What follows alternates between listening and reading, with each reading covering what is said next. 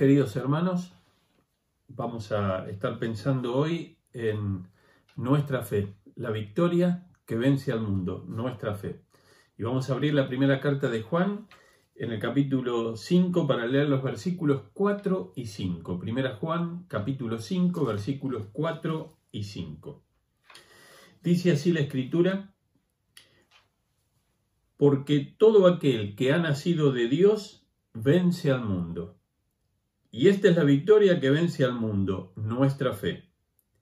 ¿Quién es el que vence al mundo sino el que cree que Jesús es el Hijo de Dios? Estamos viviendo en los albores del siglo XXI en una situación muy particular. Y una de las cosas que quisiera comenzar diciendo en esta mañana es que en ningún lugar de la escritura el Señor dijo, bueno, cuando lleguen al final de los tiempos, eh, dejen de hacer todo lo que ordené que tenían que hacer y dedícanse, eh, dedícanse a realizar otro tipo de tareas. La Biblia nos dice que tenemos que amar al prójimo siempre, que tenemos que proclamar a Jesucristo como Señor y Salvador de nuestras vidas siempre, que Él va a estar con nosotros, como dice la Gran Comisión, todos los días hasta el fin del mundo. Yo quisiera entrar en materia en esta mañana y quisiéramos pensar, eh, hay dos grandes ramas del mensaje de esta mañana. Una está basada en la palabra mundo que figura en, en este pasaje. En la Reina Valera decía, esta es la victoria que vence al mundo, nuestra fe. Si el mundo tiene que ser vencido, el mundo es nuestro enemigo, es el enemigo del cristiano. Y nosotros quisiéramos pensar, entrar con tres puntas de ovillo, entrar de tres maneras. Podríamos analizarlo desde otros ángulos, pero con tres nos va a alcanzar para el objetivo de esta mañana. Cuando uno piensa en la maldad de este mundo, ¡ah! la masa de maldad, ¿no? para pensarla en términos físicos, la masa de maldad de este mundo, qué, eh, idea o qué tamaño, qué magnitud. Esto es, es indescriptible, la masa de, pecado acumulada en el mundo. Eh, el enemigo del cristiano, el sistema de valores de este mundo, se manifiesta de tres formas. La primera de ellas es en el presente. Es un enemigo, es un tirano eh, en el tiempo presente. Gálatas 1.4 va a decir, el cual Cristo, el cual, es decir, Jesucristo, se dio a sí mismo por nuestros pecados para librarnos del presente siglo malo.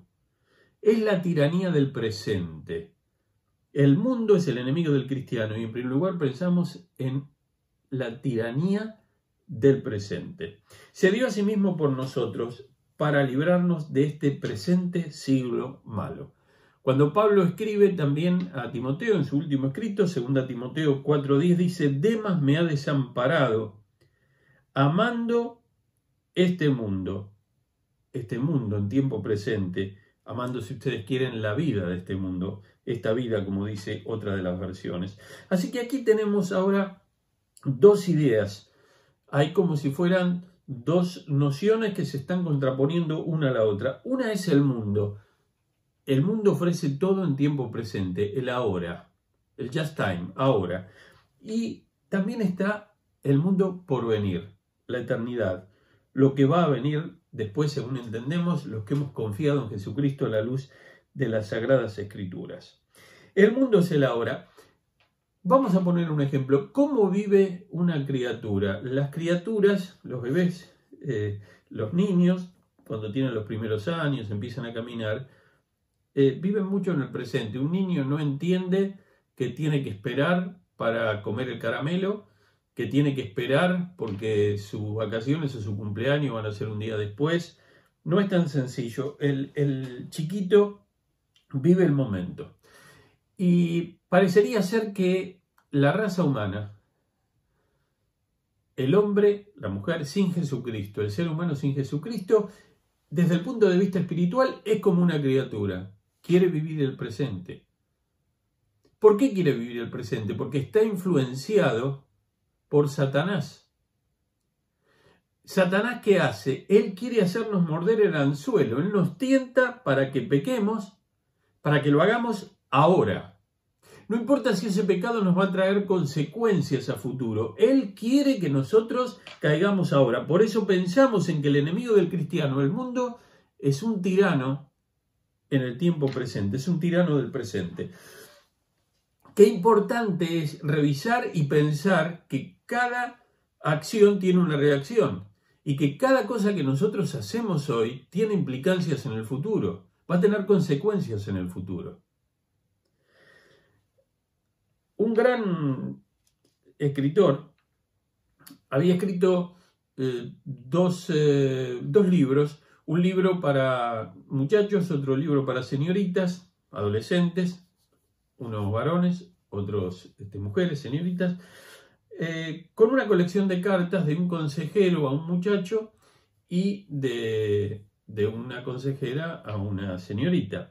Les había puesto por título Yo amé a un muchacho y yo amé a una muchacha. Recuerdo que alguien me regaló eh, el libro Yo amé a un muchacho lo leí, era una colección de cartas.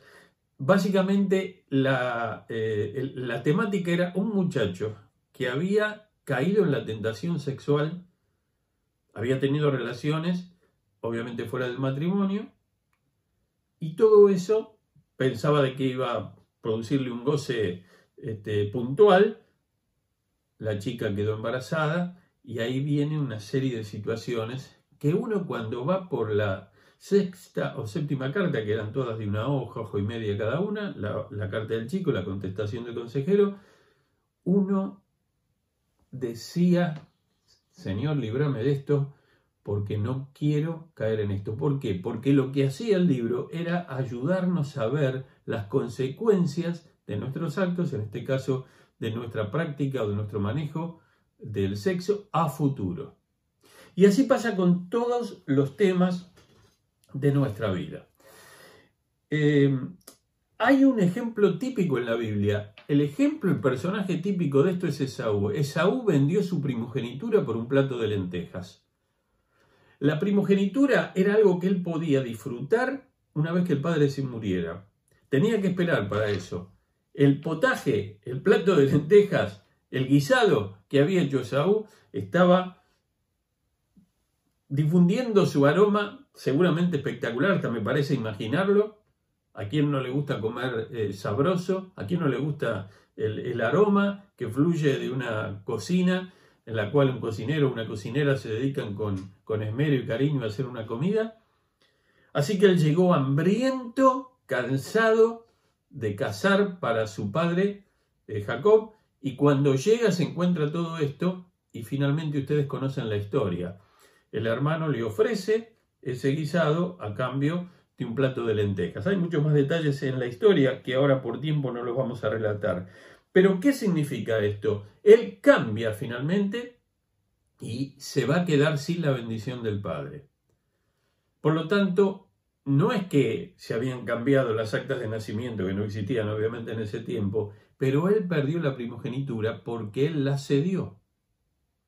Entonces, por un acto presente en él ahora, que tenía efectos inmediatos y que se iba a acabar. El plato de lentejas, el guisado, el potaje se iba a acabar enseguida. Hipotecó el futuro. Así que Esaú es la personificación de la hora. Quiero el goce ahora, quiero el placer ahora, quiero disfrutar la vida ahora. Pero no me interesa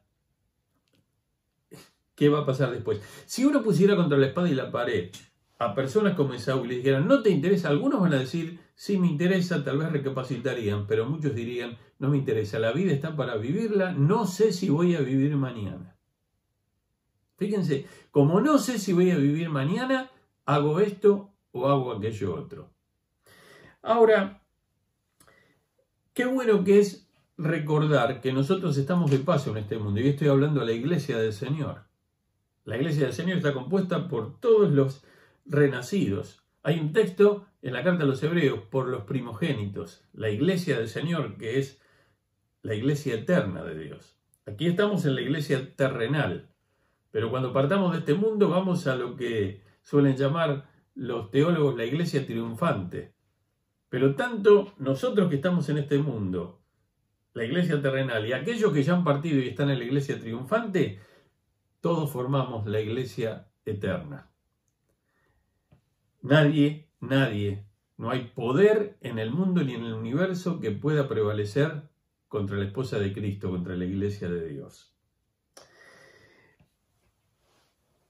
Este tema de el, placer, ¿no? Porque dice que el texto, todo el que ha nacido de Dios vence al mundo. Vence al mundo porque tiene que pensar que tiene cosas que no tiene que practicar en el ahora, que no tiene que hacer, y, y hay otras que sí tiene que hacer, como cuidar sus disciplinas espirituales, cómo cuidar su corazón. Qué importante que una persona, un creyente, un joven, una señorita o una persona mayor cuiden su corazón. La Biblia dice que de él mana, fluye la vida. Qué importante que es este tema. Qué importante es que vos sepas que cada cosa que haces estoy hablando a la juventud ahora, tiene consecuencias en el futuro. No solamente cuando vos haces algo malo, tiene consecuencias en el futuro, también cuando dejas de hacer lo bueno. Una de las cosas que una persona que tiene algunos años, como quien eh, les habla, empieza a darse cuenta de qué rápido la vida empieza a pasar. Todo lo que nosotros no hacemos en cada etapa de la vida, ustedes saben que hay Em, cosas que nosotros tenemos que hacer en distintas etapas de la vida. Claro, la escuela primaria y la escuela secundaria es obligatoria por ley y tiene edades y las tenemos que hacer. Nuestros hijos tienen que hacerlas. Pero después viene el tema de la universidad, para aquellos que van a estudiar en la universidad o aquellos que van a dedicarse ya a trabajar, donde uno empieza a manejar su independencia. Claro, uno no puede ser completamente independiente hasta que no se sostenga integralmente. Entonces, una de las cosas que un joven y una señorita tienen que pensar, que los días se pasan. Parece que no son tan rápidos cuando uno tiene 8, 9 años, 7 años, pero después cuando uno cumple 11, 12, un poquito más rápido. Cuando llegaste a 20, empezás a 21, esa década de los 21 a los 30 pasa más rápido que la década de los 11 a los 20, y ni les digo las que van llegando. Uno tiene que estudiar, estudie. Uno tiene que trabajar, trabaje. Pero como se suele escuchar o se suele decir, que no estemos papando moscas, porque los días son malos. Aprovechen bien el tiempo, decía el apóstol Pablo. Sepan tomar decisiones. Ahora sepan hacer lo que tienen que hacer ahora. Todo lo que te viniere a la mano para hacer todo lo bueno, lo puro, hazlo. Hazlo ahora. Todo lo que te viniere a hacer, según tus fuerzas, dice allí en el primer capítulo de Josué. Así que pensaba también en la importancia de fortalecer nuestras vidas, eh, recordando pasajes que nos hablen de la eternidad, del cielo, hacia dónde vamos. Es el camino angosto que circulamos, que transitamos en esta vida con Jesucristo para llegar a la eternidad, al hogar. Así lo pensaban en los negros espiritual. Eh, qué tremendo allí en la historia americana.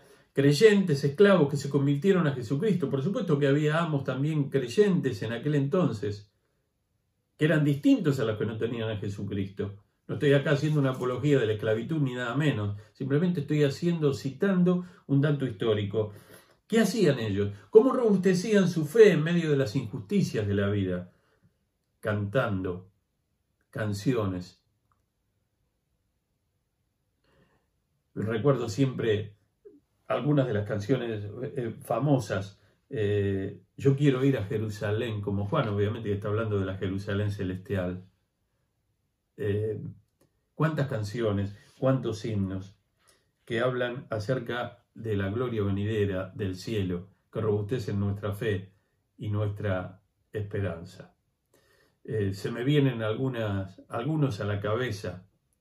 Eh, ustedes saben que la, la himnología o la cancionología moderna no hay tantas canciones que hablen del, estoy hablando de las últimas décadas que hablen del cielo. Hay algunas, algunas que están en himnarios en algunos otros países, en España, por ejemplo, en Estados Unidos, pero no hay mucho.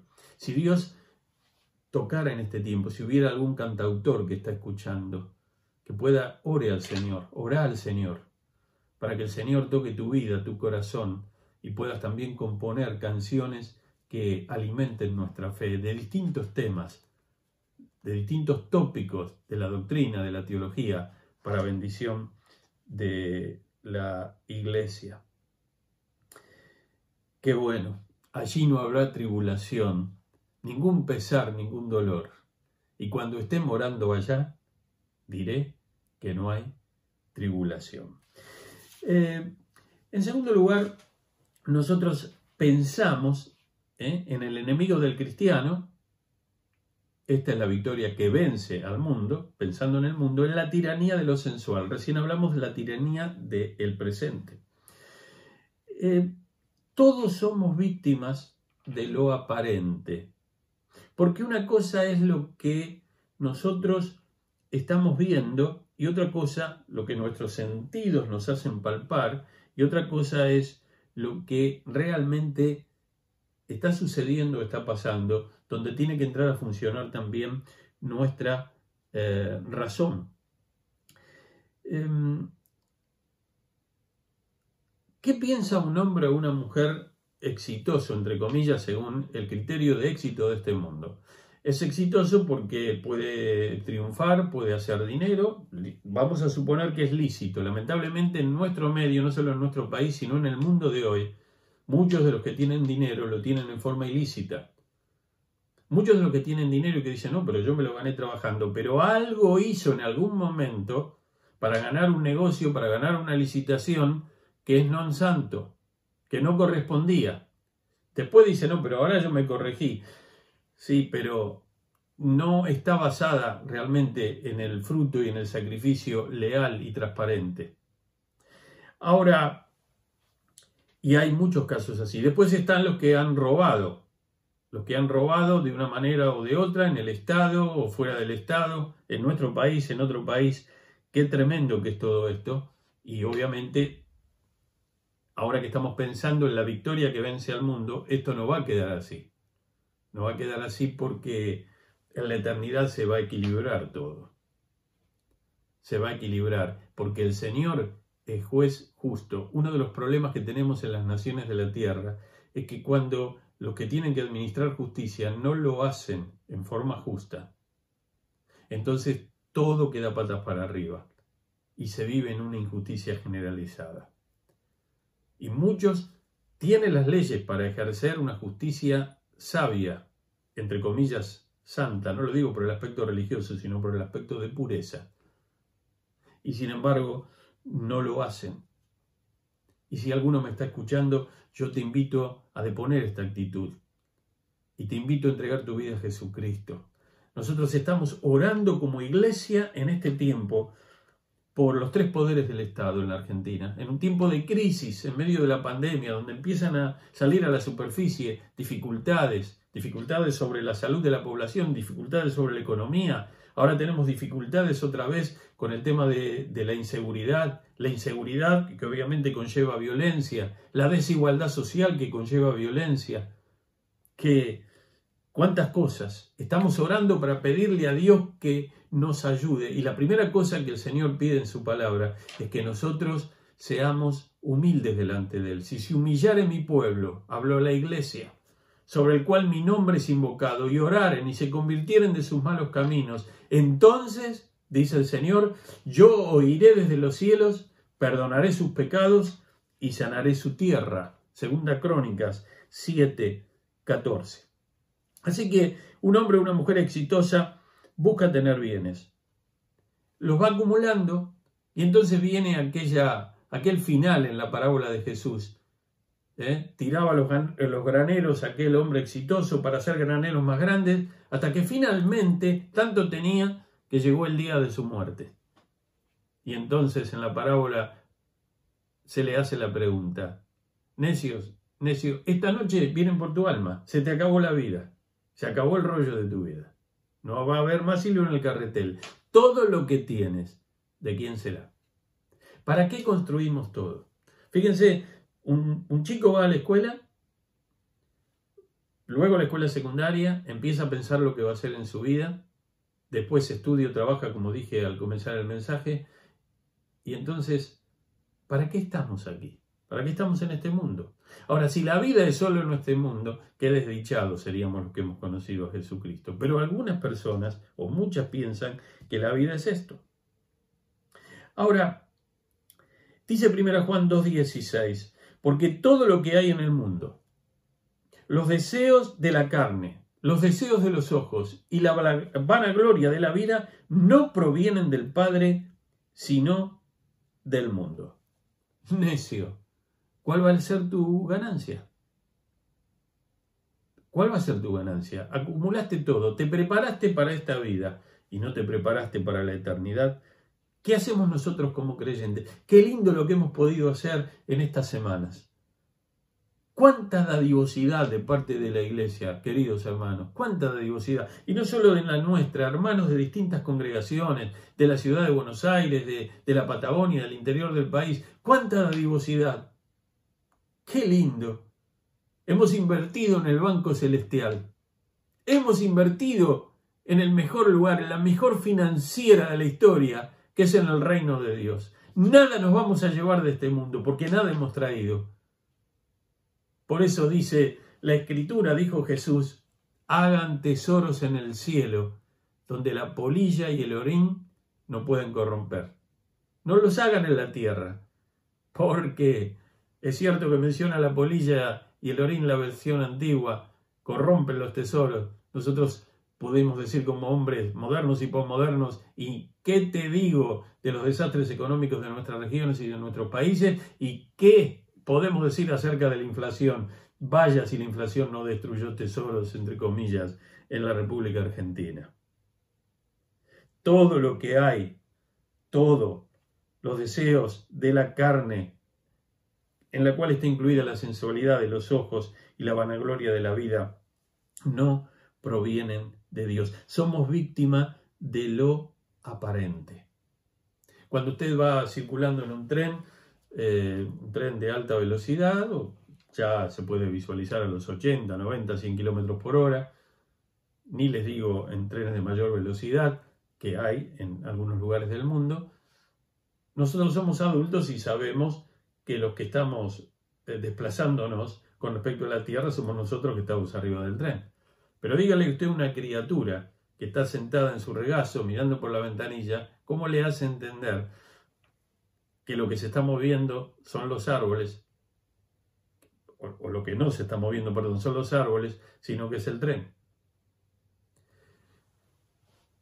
Tuve oportunidad de viajar en un tren de alta velocidad en España.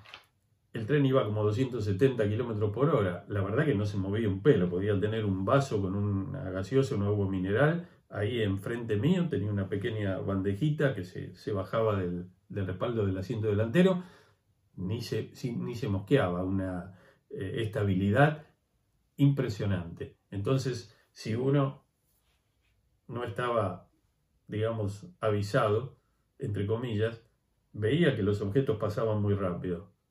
Bueno, ese es el problema. Eso lo puede, percibir un chico. Un chico percibe a veces la realidad que no es la realidad. Uno que conoce, por experiencia, que conoce las ciencias físicas, la dinámica, la cinemática, puede darse cuenta de lo que está sucediendo. Pero a nivel espiritual, muchas veces nosotros nos parece que estamos sentados arriba del tren de la vida y que en realidad no es el tren el que se mueve, sino se mueven los árboles. ¿Por qué? Porque somos víctimas de lo aparente. Lo que vemos con nuestros sentidos reemplaza lo que vemos con nuestra razón. Y entonces el enemigo del cristiano, el mundo, no solamente trabaja como tirano del presente, sino también como tirano de lo sensual, de lo sensorial. Pero hablando de lo sensual, ¿cuántas veces el diablo usa de esta tiranía de lo aparente? Ustedes recuerdan, eh, hubo un rey en la antigüedad que salió una batalla, un rey del pueblo de Dios, y, y se disfrazó. Se disfrazó pensando que de esa manera el enemigo no lo iba a detectar. Salían dos reyes juntos, uno se disfrazó. Pero resulta que el ejército del rey enemigo empezó la batalla y alguien arrojó alguna flecha que fue a darle justamente al que estaba disfrazado. Protegido, era un rey, así que tenía lo mejor en cuanto a la protección de vestimenta militar que había en aquel entonces. Sin embargo, la flecha le llegó, lo tocó y finalmente lo mató. Ahora, una decisión mal tomada.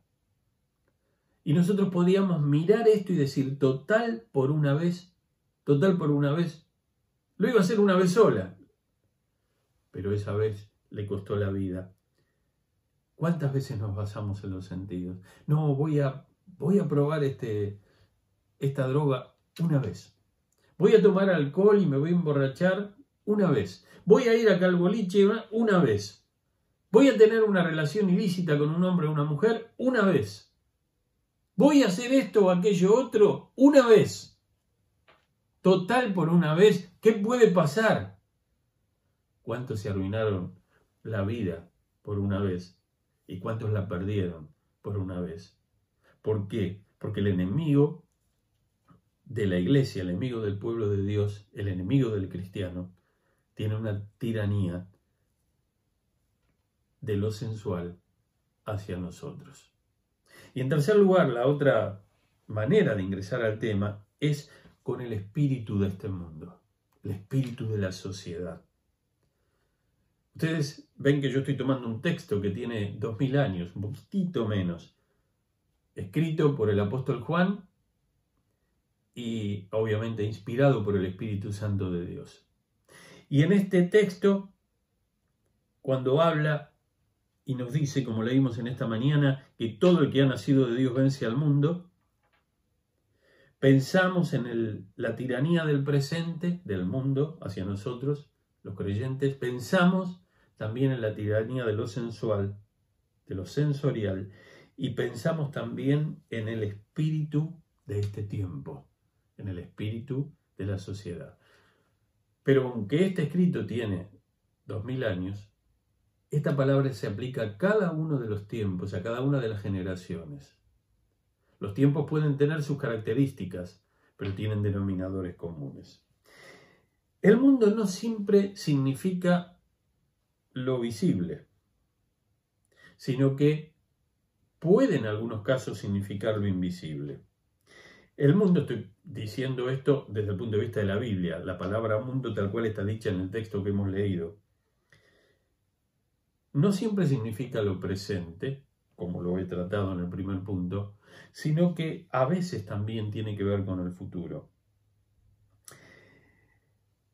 El espíritu del tiempo, el espíritu que hay del momento en que se vive, la voz de la sociedad a través de sus filósofos, a través de sus pensadores, a través de sus comunicadores. Jesús dijo, si pertenecieran al mundo, el mundo los amaría como a uno de los suyos. Y ahí, ahí es donde viene, hay, hay otra situación de nuestro enemigo, hay otra situación del enemigo del cristiano, y es que nosotros una vez que entregamos nuestra vida a Jesucristo, y nos hemos rendido verdaderamente al Señor. No cuajamos con el mundo. Miren el texto, lo estoy leyendo en la nueva traducción viviente. Si pertenecieran al mundo, el mundo los amaría como a uno de los suyos. Lo leo y ahora lo digo negativamente, pero si no pertenecemos al mundo, Él no nos trata como a uno de los suyos. Y entonces ahí viene nuestra situación de sufrimiento nuestras pruebas. El apóstol Pablo va a decir en Romanos 12.2, no se conformen a este mundo, al espíritu de este mundo, a lo que está sucediendo. Miren si los primeros cristianos se hubieran conformado al pensamiento, a los pensadores que venían de la antigua Grecia, pero especialmente a los que estaban allí, en las barbas del, eh, del emperador romano, si se hubieran acomodado al statu quo, entre comillas, del imperio, y aún de los principales religiosos del pueblo de Israel, no estaría predicando hoy aquello. No estaría predicando. El espíritu del tiempo es el espíritu de este mundo. Y según leemos ahora en Efesios 2.2, algo sucede. Antes de conocer a Jesucristo, el mundo me impactaba, yo era parte del mundo, pero ahora soy del Señor. Dice Efesios 2.2, en los cuales anduvisteis en otro tiempo, siguiendo la corriente de este mundo, conforme al príncipe de la potestad del aire, el espíritu que ahora opera en los hijos de desobediencia. Ustedes, en otro tiempo, vivían conforme el diablo manejaba la situación, manejaba, entre comillas, el espíritu con minúscula de este mundo. Y entonces aparecen aquí dos grandes conjuntos, los creyentes y la iglesia, y por otro lado, el mundo. ¿Quiénes formamos la iglesia? Los que hemos nacido de nuevo. Los que hemos nacido de nuevo. ¿Quién es el que vence al mundo? Sino el que cree que Jesús es el Hijo de Dios. Los que hemos nacido de nuevo.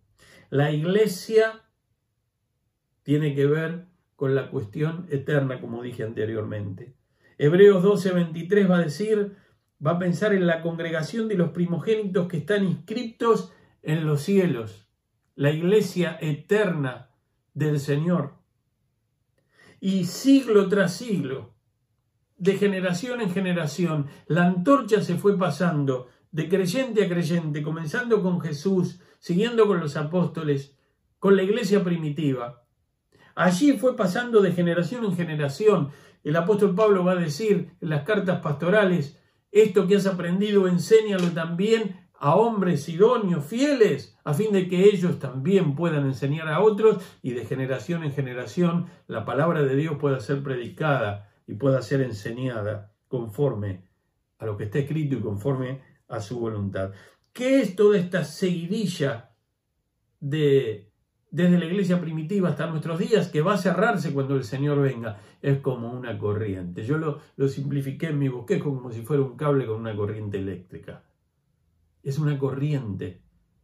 Nosotros, cada uno de nuestros hermanos, ha tenido que pararse, ha tenido que luchar con el espíritu del mundo imperante en cada generación. Y nosotros tenemos que hacerlo en este tiempo. En los días de Noé, el espíritu imperante era un espíritu de violencia. En los días de Elías, el espíritu imperante de ese tiempo tenía que ver con la idolatría. En los días de Jesús, cuando él estuvo realizando su ministerio público en la tierra, tuvo que ver con el poder concentrado en el imperio romano, que fue el que finalmente tuvo la prerrogativa de llevarlo a la cruz y de matar a Jesús, quien resucitó de los muertos al tercer día, obviamente. En el siglo XX, el amor al dinero, y tal vez antes, en el siglo XIX, y tal vez también ahora, el amor al dinero, al poder. La posmodernidad se caracteriza por un amor al hedonismo, al placer, al autoplacer. El dominio tal vez del mundo impere en el espíritu de este tiempo. El, impere un, un espíritu de temor, estamos en una pandemia y hay mucha gente que tiene miedo, un espíritu de temor, un espíritu de, sufrimiento, un espíritu de desigualdad. ¿Cuánto más podemos eh, agregar nosotros? Todo esto tiene que ver con el enemigo del pueblo de Dios. Esta es la victoria que vence al mundo. Y estamos terminando de pensar en la palabra mundo para ir ahora a la segunda palabra, la última palabra en esta mañana, que es la palabra fe la palabra fe, la victoria de la fe. Esta es la victoria que vence eh, al mundo. Nuestra fe, la victoria de fe, la victoria de la fe. La fe es algo sobrenatural desde el punto de vista bíblico. Pero tal vez para entender esto tenemos que pensar cuando uno aplica la palabra fe cotidianamente. Por ejemplo, una criatura aplica la fe cuando alguien intenta decirle y explicarle, mira, eh, no comas tantos caramelos, bueno, cuando son chiquitos no es tan sencillo el tema, ¿no? uno trata de explicarle, te va a hacer mal a los dientes, las caries, las muelas, bla, bla, bla. Pero cuando el chico empieza a comprender, y algunos lo comprenden, eh, se autolimitan, obedecen, espero que, que lo hagan todos, y guardan para mañana. Es decir, sacrifican el ahora en pro del mañana. Sobrenatural. Eh, en cuanto a la religión, hay algo parecido a esta noción de fe que se ejemplifique así sencillamente con la vida secular. Hay, hay un mismo principio, pero hay una gran diferencia. La fe bíblica se diferencia del objeto. El objeto de nuestra fe es Jesucristo. Por eso escuchamos decir muchas veces, lo importante es tener fe. No, no, espere un momentito, no es tan así el tema. Lo importante no es tener fe, lo importante es en quién se deposita la fe. Ahí está el tema. Em, el futuro, cotidianamente hablando, va a reemplazar el placer del presente en aquellos que pueden autolimitarse, abstenerse. El esfuerzo y la privación ahora van a traer una bendición en el futuro. Y ustedes dicen, pero ¿qué tiene que ver esto con la fe? Tiene que ver con la fe, porque uno, haciendo caso a los consejos, cree que es mejor abstenerse de cosas por lo que va a venir después. Pero algunos lo piensan todo al revés. Por ejemplo, los musulmanes o los maometanos, el disfrute tiene que ser ahora. Está relacionado con el presente. Es cierto que ellos esperan que algo va a suceder en el futuro cuando partan de este mundo. Los judíos disciplinados tenían este concepto de los premios y castigos. Estaba la ley del Señor, la educación que les, impartía en su casa, entonces manejaban bien el tema de lo que no había que hacer, de lo que había que hacer y de los castigos por desobedecer la ley y de las recompensas en la vida por obedecerla.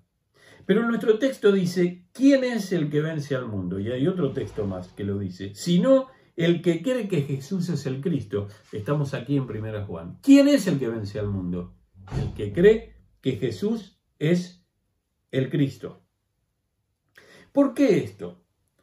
Y para ir terminando, ¿por qué el que vence al mundo es el que cree que Jesús es el Cristo, el Mesías, el Hijo de Dios?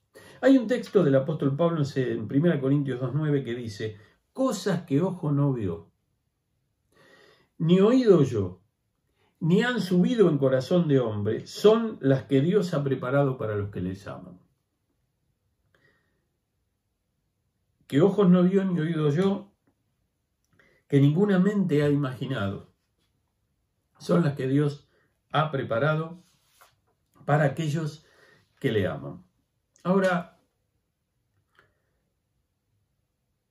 ¿qué cosas el Señor preparó? Bueno, el Señor nos reveló parte de esas cosas. Nuestros sentidos, tal cual los tenemos ahora otorgados por Dios en la creación, justamente el texto nos va a decir que son cosas que ninguna persona no solamente vio ni oyó, pensando en los pasados, no los va a ver ni los va a oír pensando en el presente y aún en el futuro mientras estemos aquí en la tierra. Pero sin embargo dice, ninguna mente ha imaginado, Dios lo ha preparado. ¿Cómo nosotros podemos entrar a la vida eterna? ¿Cómo nosotros podemos eh, gozar de la eternidad, cómo nosotros podemos pensar en un futuro distinto al presente que vivimos, confiando en Jesucristo. Y ahí está la clave, ahí está la tecla, esta es la victoria que vence al mundo. Porque el que ha nacido de Dios vence al mundo. Y esta es la victoria, es nuestra fe. Al creer en Jesucristo, no solamente nuestro presente cambia, nuestros pecados son perdonados. Mucha gente cree que nos estamos con una Biblia eh, permanentemente en nuestra vista, leyéndola o, teniéndola o predicándola o regalándola. estamos pensando en cosas que tienen que ver con la eternidad. Por supuesto que estamos pensando en cosas que tienen que ver con la eternidad, pero también en cosas que tienen que ver con este mundo. Vaya si no pensamos en cosas que tienen que ver con este mundo, con todo lo que hemos hecho de ayuda eh, al prójimo en estos días. Qué bueno que el Señor nos permitió, lo vuelvo a repetir, poder donar eh, el dinero para comprar las frazadas. Entró más dinero finalmente del que se pidió y lo, derivamos al lugar el alba para comprar elementos de limpieza y se pidió a la asociación de iglesias, a todas las iglesias de la capital, donar sábanas para el hogar de ancianos y en vez de donar la cantidad, aparecieron, se pudo comprar el doble, quedaron en stock este, una cantidad igual a la que se pidió y se están comprando 25 camas para un dispensario en, en Lugano, aquí en la capital federal. Y hemos recibido donaciones para hacer más de mil bolsones de comida. ¿Cómo puede ser en este tiempo con tanta necesidad Vaya si no pensamos en el presente. Vaya si no pensamos en el presente. Pero el hecho de que nosotros estemos en el presente, que nos importe la vida aquí, no quiere decir que no valoremos la eternidad, porque aquí estamos de paso. El Señor nos ha puesto, nos ha puesto en el mundo. Dice que no nos quitó del mundo, no nos aísla del mundo cuando nosotros nos convertimos. Estamos en el mundo, también lo va a escribir el apóstol Juan, pero no somos del mundo. Estamos en el mundo, pero no somos del mundo. No hay nada tan cercano al creyente y a la fe que el mundo. Pero ¿por qué tenemos victoria? La victoria es nuestra fe en Jesucristo, porque Él ha limpiado nuestros pecados, los ha perdonado y nos ha dado la seguridad de la vida eterna. Esto realmente es algo grandioso.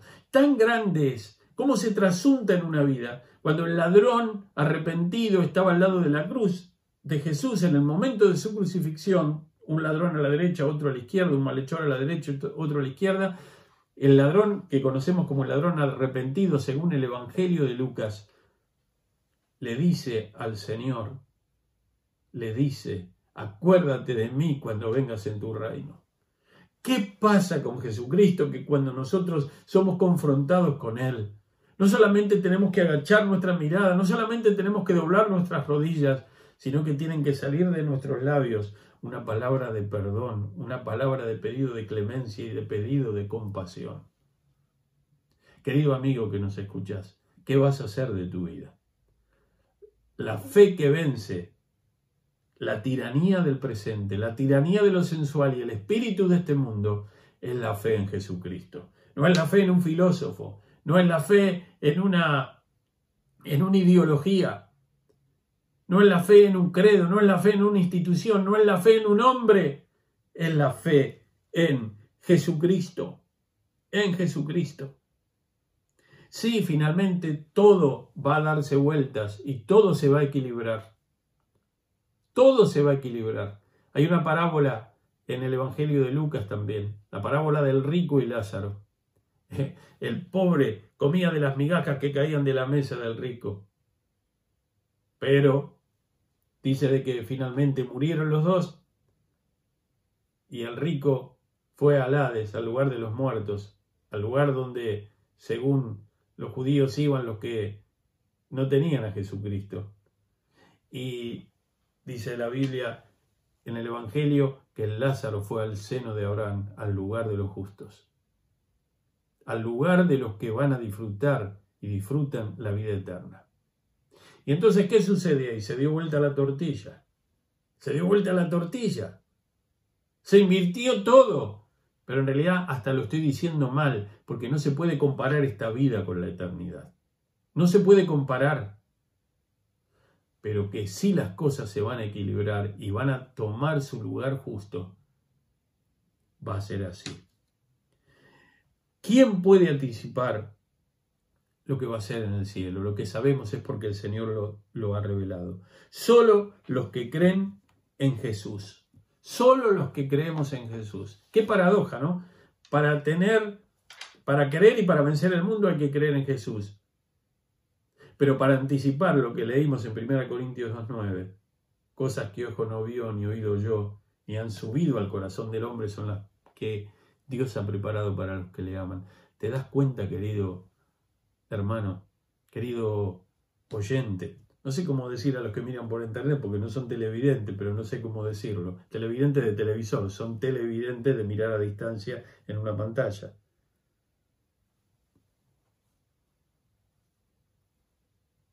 ¿Qué vas a hacer? ¿Qué vas a hacer con tu, tu vida? Esta es la victoria que vence al mundo. ¿Quién es el que vence al mundo? Sino el que cree que Jesús es el Hijo de Dios. Y voy a terminar con esto. En el momento que esta carta fue escrita, el gnosticismo, que ya tenía algunos años, estaba haciendo estragos entre las filas de la iglesia, tratando de desalentar a los hermanos. Ellos creían que tenían una conexión más cerca de Dios. Obviamente creían, como dije el domingo, que el cuerpo era malo en sí mismo y que el espíritu era bueno. Por lo tanto, ellos con el cuerpo hacían lo que querían. Porque su su doctrina, entre comillas, lo llevaba a eso, porque somos el producto de lo que creemos. Y por eso vos estás como estás, porque sos el producto de lo que crees. Y yo te invito en esta mañana. La victoria que vence este mundo es Jesucristo. Y yo te invito a venir a Él. Yo te invito a depositar su confianza en Jesús. Si te alejaste de Jesús, si la tiranía de lo sensual te tomó, ¿cuántos creyentes que han dejado conocieron a Jesucristo? Algunos bautizados, otros no llegaron a bautizarse conocieron al Señor en escuelas dominicales, en familias cristianas, y han participado o participan de cosas no santas que no corresponden. ¿A dónde te va a llevar todo esto? ¿Qué felicidad te va a dar? Una felicidad del tiempo presente, de la hora, pero te va a traer tanto sufrimiento a medida que los días vengan a tu vida. Tanta tristeza y angustia. No dejes que tu vida se pase. No juegues con esto. La Biblia dice de que nosotros tenemos un tiempo para entregar nuestra vida a Jesucristo. Sí, se acaba con la partida de este mundo, de cada uno de nosotros, excepto que Jesucristo retorne en gloria en esta mañana. Y si Él retornara en gloria en esta mañana, se cierra la historia para todos y se acabó la posibilidad. El tiempo de la gracia de Dios, del favor inmerecido de Dios, se extiende y va a ser finalizado con el advenimiento glorioso de Jesucristo en su segunda venida te invito a venir a Jesús. Invito a las ovejas perdidas de la casa de Israel. ¿Sabe lo que significa esto? Israel era el pueblo de Dios, pero los israelitas creían que ellos eran privilegiados porque eran descendientes en la sangre de Abraham. Pero el Señor Jesucristo, que también era descendiente en la sangre de Abraham por la línea davídica, nos enseñó que los verdaderos descendientes de Abraham son los que comparten la fe de Abraham. Abraham, el padre de la fe. Tal vez haya algún judío que me está escuchando.